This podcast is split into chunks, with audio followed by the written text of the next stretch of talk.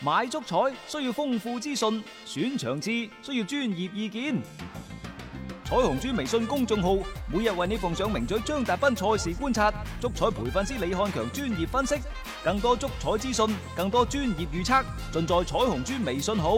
彩票嘅彩，紅當當嘅紅，豬籠入水嘅豬，買足彩記得先上嚟彩虹豬睇下啦喂！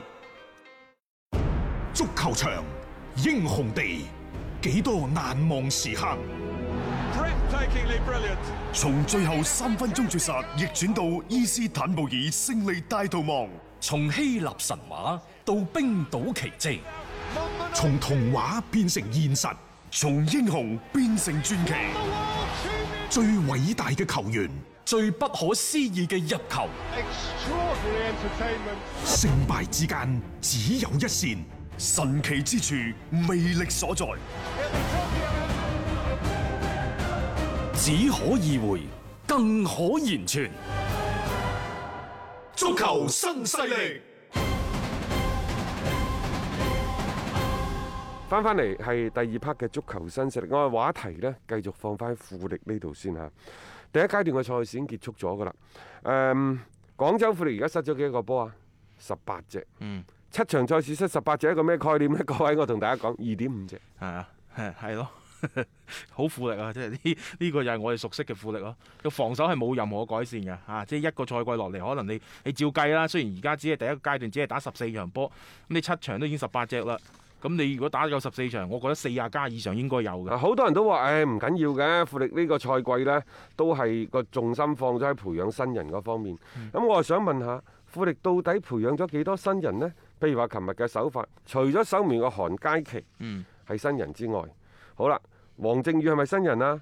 唐淼係咪新人啊？首發啊？嗯易騰係咪新人啊？嗯啊，中間迪比利、葉楚貴、陳志超、沙希域、沙巴、曾超呢啲都係新人咩？我睇到個新人可能除咗替補上嚟嘅黃華鵬。係啊，就算你後尾加翻上去嘅李提香、常飛亞，都係熟悉嘅面孔嘛。嗯都係嗰班人嚟嘅，其實都係。所以你千祈唔好攞呢一個所謂嘅鍛鍊新人嚟忽悠我，誒誒即係 係啊！你話去鍛鍊新人，我就揸住個手法名單，我睇下係咪新人嗱。嗯人哋大連嗰啲真係誒係啦，人哋哋就係電練新人啦。你睇下佢手法嗰度有三四個 U 廿三，嗯替補席嗰度仲有五六個，嗯。隨時準備出出陣。但係起碼你見到啊，人哋係未贏過波啊，但係你個場面啊有內容啊嘛，佢啲球員係得到鍛鍊啊嘛。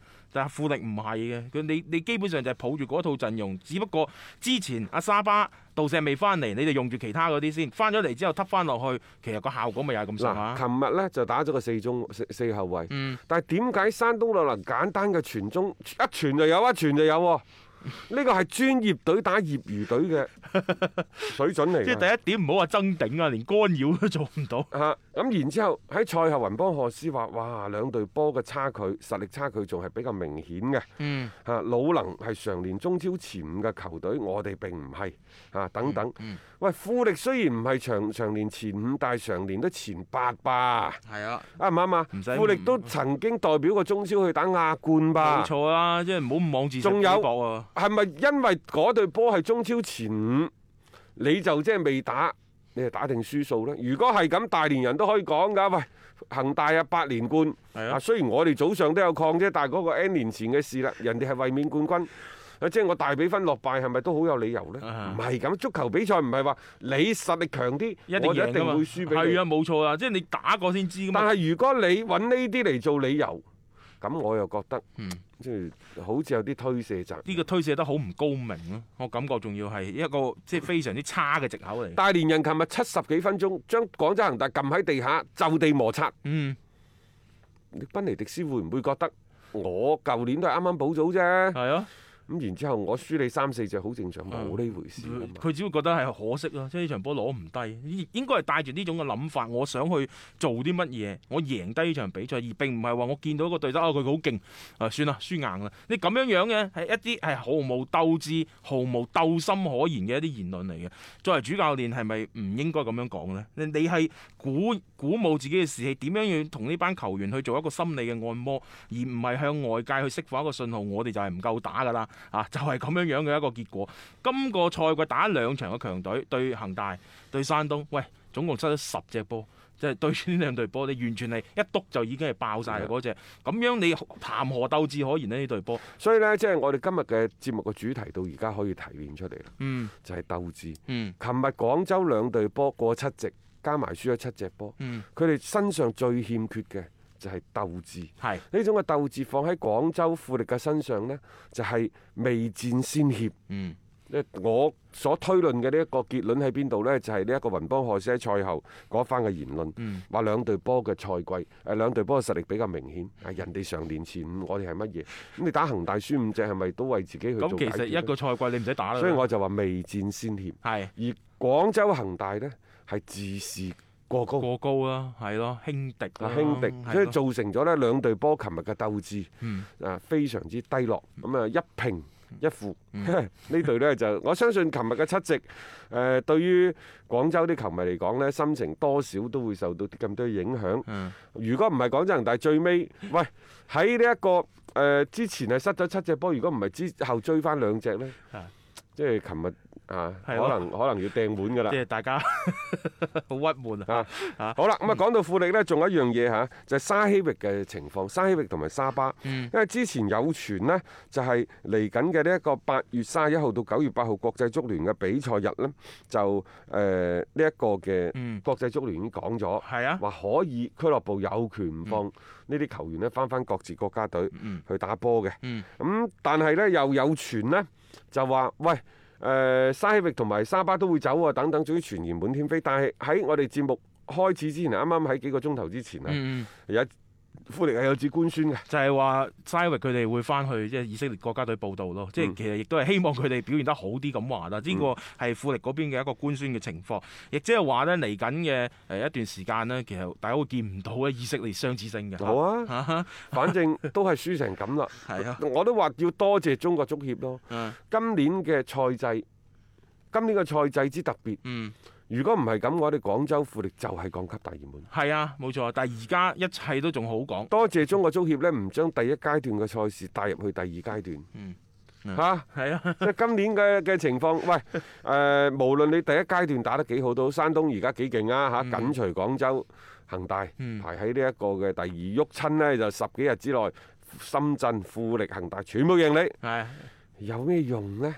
你第一階段你打得幾好都好，同第二階段一啲關係都冇。你今年攞唔攞到冠軍，又或者入唔入到呢一個嘅？嗯誒最後呃下個賽季嘅歐冠、啊亞亞冠冠嘅嘅資資格格，你都唔知道有乜用，有乜用嗯？所以我都話會係面臨一個好極致嘅情況，就有隊波全年打得好好，第一階段差唔多贏晒，第嗯，二階段兩場賽事就俾 人摟咗佢出去，啊係啊誒比賽就完咗啦完。咗啦，一個而家隊打得好唔好？嗯啊！但係點知佢個淘汰賽補組嗰陣時咧，就兩場賽事都打 和，然之後臨尾結束嗰陣時，對方隻烏龍，咁啊搞正啦咁。啊搞正今年嘅補組嘅資格。有啲球迷咪講笑咁講，而家你打得差唔緊要嘅，你咪喺度揀對手咯， 即係對面嗰組啊，睇下有啲乜嘢係好恰嘅，你又有專門咁針對性去研究翻，一個唔覺意對上嘅話，你就 O K 㗎啦。 仲有呢，我就覺得即係沙希域呢樣嘢點解會走？富力會唔會同以色列國家隊嗰度嗯有一個默契？咩默契啊？九月份放你走，但係十月十一月就唔一定放你走啦，因為嗯而家係常規賽，你中意點玩都得，係冇錯，呢個階段真係唔影響，唔影入獄響，啊，所以你走就走啦。係但係十月十一月嘅時候，因為十二月係冇國際足聯比賽日嘅，嗯但係十月十一月到底嗰陣時打唔打呢？啊，睇個架勢應該打㗎啦。好啦歐洲但係歐洲國家咁聯賽喎嗰啲嚇，到期時放唔放呢啊？如果國際足聯要放，嗯一定要放，但係我俱樂部而家我先同佢商量好，喂，我而家放十月或者十一月嗰陣時唔放得唔得？嗯因為大家知道中超係打外援㗎，中超係打外援㗎。如果誒、呃你而家呢兩個人仲係即係國家隊嘅主力，譬如你話嗰啲咩嗰咩誒斯拿斯嗰啲係深圳，啊你放唔放啊？你而家話唔放。常規賽第一階段有鬼用咩？如果去到十月或者十一月要打第二階段，而家未定㗎。第二階段幾時打未知冇㗎，人知嚇。大概都喺十一月份打。十一月份，你大如果概十一月份人哋話，喂，我係要你放人，咁你放唔放？一放咗個斯拿斯，你深圳差唔多少咗半，散咁滯㗎啦，啊散咁滯㗎。咁嗰但係嗰陣時係第二階段，淨係打兩場賽事喎，你放唔放？你唔放啊嘛，國際足聯人哋嗰係啊邊國家隊去告你， 人哋白你紙吹啊黑字噶嘛，啊規定噶嘛，規定嘅，因為係我哋個賽制太特別 啦。嗯富力係咪而家呢？就先做住同以色列國家隊傾好偈，係喂，今次放下次就唔放啊，十月十一月都唔放。點解啊？喂，你出咗去翻嚟要隔離十四日，冇錯你個狀態受唔受影響啊？所以我就話富力呢招高到不得了，嗯你小算盤啊，啊，打到剔嗒響。諗得好長遠。九月份啊，如果我係啊，你要唔要？你唔要，我執都執翻俾你啊，國家隊。係你嗱聲啊 攞翻十月先，十一月你又唔好走啦。但係最好唔好點傷啊解點解唔走呢？你同班波一齊訓練都好嘛。啊，咁又係啊呢樣嘢，因為嗯你諗嘅係更加長遠嘅，同埋你角色定位，你今年究竟你要去做啲乜嘢？睇嚟而家佢哋都幾清晰，都知道自己嚟緊要打邊個組別嘅賽事，咁你做翻相應嘅一個鋪排，我覺得都啱嘅。呢個係富力即係今日你見到嘅一個即係比較清晰嘅一個思路咯。仲有呢，就係、誒中國足球協會點解遲遲定唔到第二階段嘅賽事嘅時間，嗯包括賽制呢？我相信嚟自中超嘅嗰個反對嘅聲音好多，嗯，因為大家都知道有一個國際足聯嘅比賽日，大家亦都知道呢啲外援對於今年球隊嘅補組先至係至關重要嘅。係，再加上呢一個離開之後隔離期限咁長，嗯怎麼辦？所以眾口難調啊！大家嘈翻天都似㗎。嗯，喂，我成年落到嚟，你中國足球嘅工作，係啊嗯中國足球協會工作，我支持啦嘛。咁點解你要等我啲外援走嘅時候，你要打第二你你階段呢係咯，入獄嘅時候呢，我哋啲人冇晒。仲係嗰句，其實你話今年需唔需要升降級呢係？我唔係話兜翻兜督將軍去將翻佢。嗯你話第一階段有冇鍛鍊價值呢？第一階段嘅比賽同升降級一啲關係都冇。你話有冇鍛鍊價值先？嗯，有噶吧，仲係有有噶吧。有啲球隊真係可以做出啱嚟唔啱㗎啊？係啊，但係佢同呢一個升降級一啲關係都冇，你都覺得有鍛鍊價值。嗯第二階段其實有啲球隊打完兩場就打道回府啦，成年就打嗰兩場嘅賽事，你覺得合理咩？呢啲價值高咩？嗯，係咪？冇錯。當當然高啦，因為涉及到飯碗。但係呢啲涉及到飯碗嘅賽事，唔需要太多鍛鍊。嗯有人雪中送炭，攞到就攞冠軍，攞唔到咪算咯。但係你打爛佢嘅飯嗯飯碗碗，打爛佢嘅齋本，你就係一世嘅仇人，佢唔同你死過。嗯，呢啲唔需要太多嘅經驗嘅。係二零二零嘅賽季，你而家諗翻轉頭一個位，係咪取消升降級會好啲？由此而展開一個契機。嗯我哋話中國足球需要停落嚟，需要剎車，需要反思，需要休養休生息養生息。係二零二零年你開始幾個賽季，大家唔升降級，一唔升降級，所有嘅天價球員、嗯天價嘅收入、天價嘅嗰咩咩咩外援嘅身價等等。嗯煙消雲散。一下咁子當然冇啊啦，你亦都可以講喂，人哋上港啱啱啊，奧斯卡副總治續約到二零二四年咁天價，嗯你突然間話唔升降級，咁上海上港又造成國有資產流出，呢個責任邊個嚟負？所以咪話咯，即係嗰種嘅瓜田李下， 好多嘢真係太過令人猜想你咯。唔謀大局，嗯你係點可以謀一域呢？嗯，係即係嘛？有時企嘅高度諗嘅嘢真係唔同。我越嚟越覺得呢，即係作為一個管理者，最重要嘅氣質係咩？最重要嘅特點係咩？係格局。嗯你嘅格局你要睇得高，睇得遠，你甚至乎你要係先總結過去，再前瞻將來。點解總結過去？點解要造成今時今日中國足球嘅局面？最主要嘅原因係乜嘢？講句唔好聽，就係、四個字啊！中國足球今時今日啊，造成咁嘅誒局面，就係、急功近利。嗯因為急功近利，我哋嘅青訓嘅系統差唔多推冧咗，重新做翻。嗯因為急功近利，所以我哋請咗好多天價嘅外援；因為急功近利，所以我哋用咗好多好多嘅人工。高林話齋，我就係風口嗰只豬。點解我成為風口嘅豬啊？就係、因為急功近利推上去嘅啫嘛，嗯係咪？所以我哋話中國足球係需要撳低暫停鍵，甚至乎咧係休養生息，俾更加多嘅機會。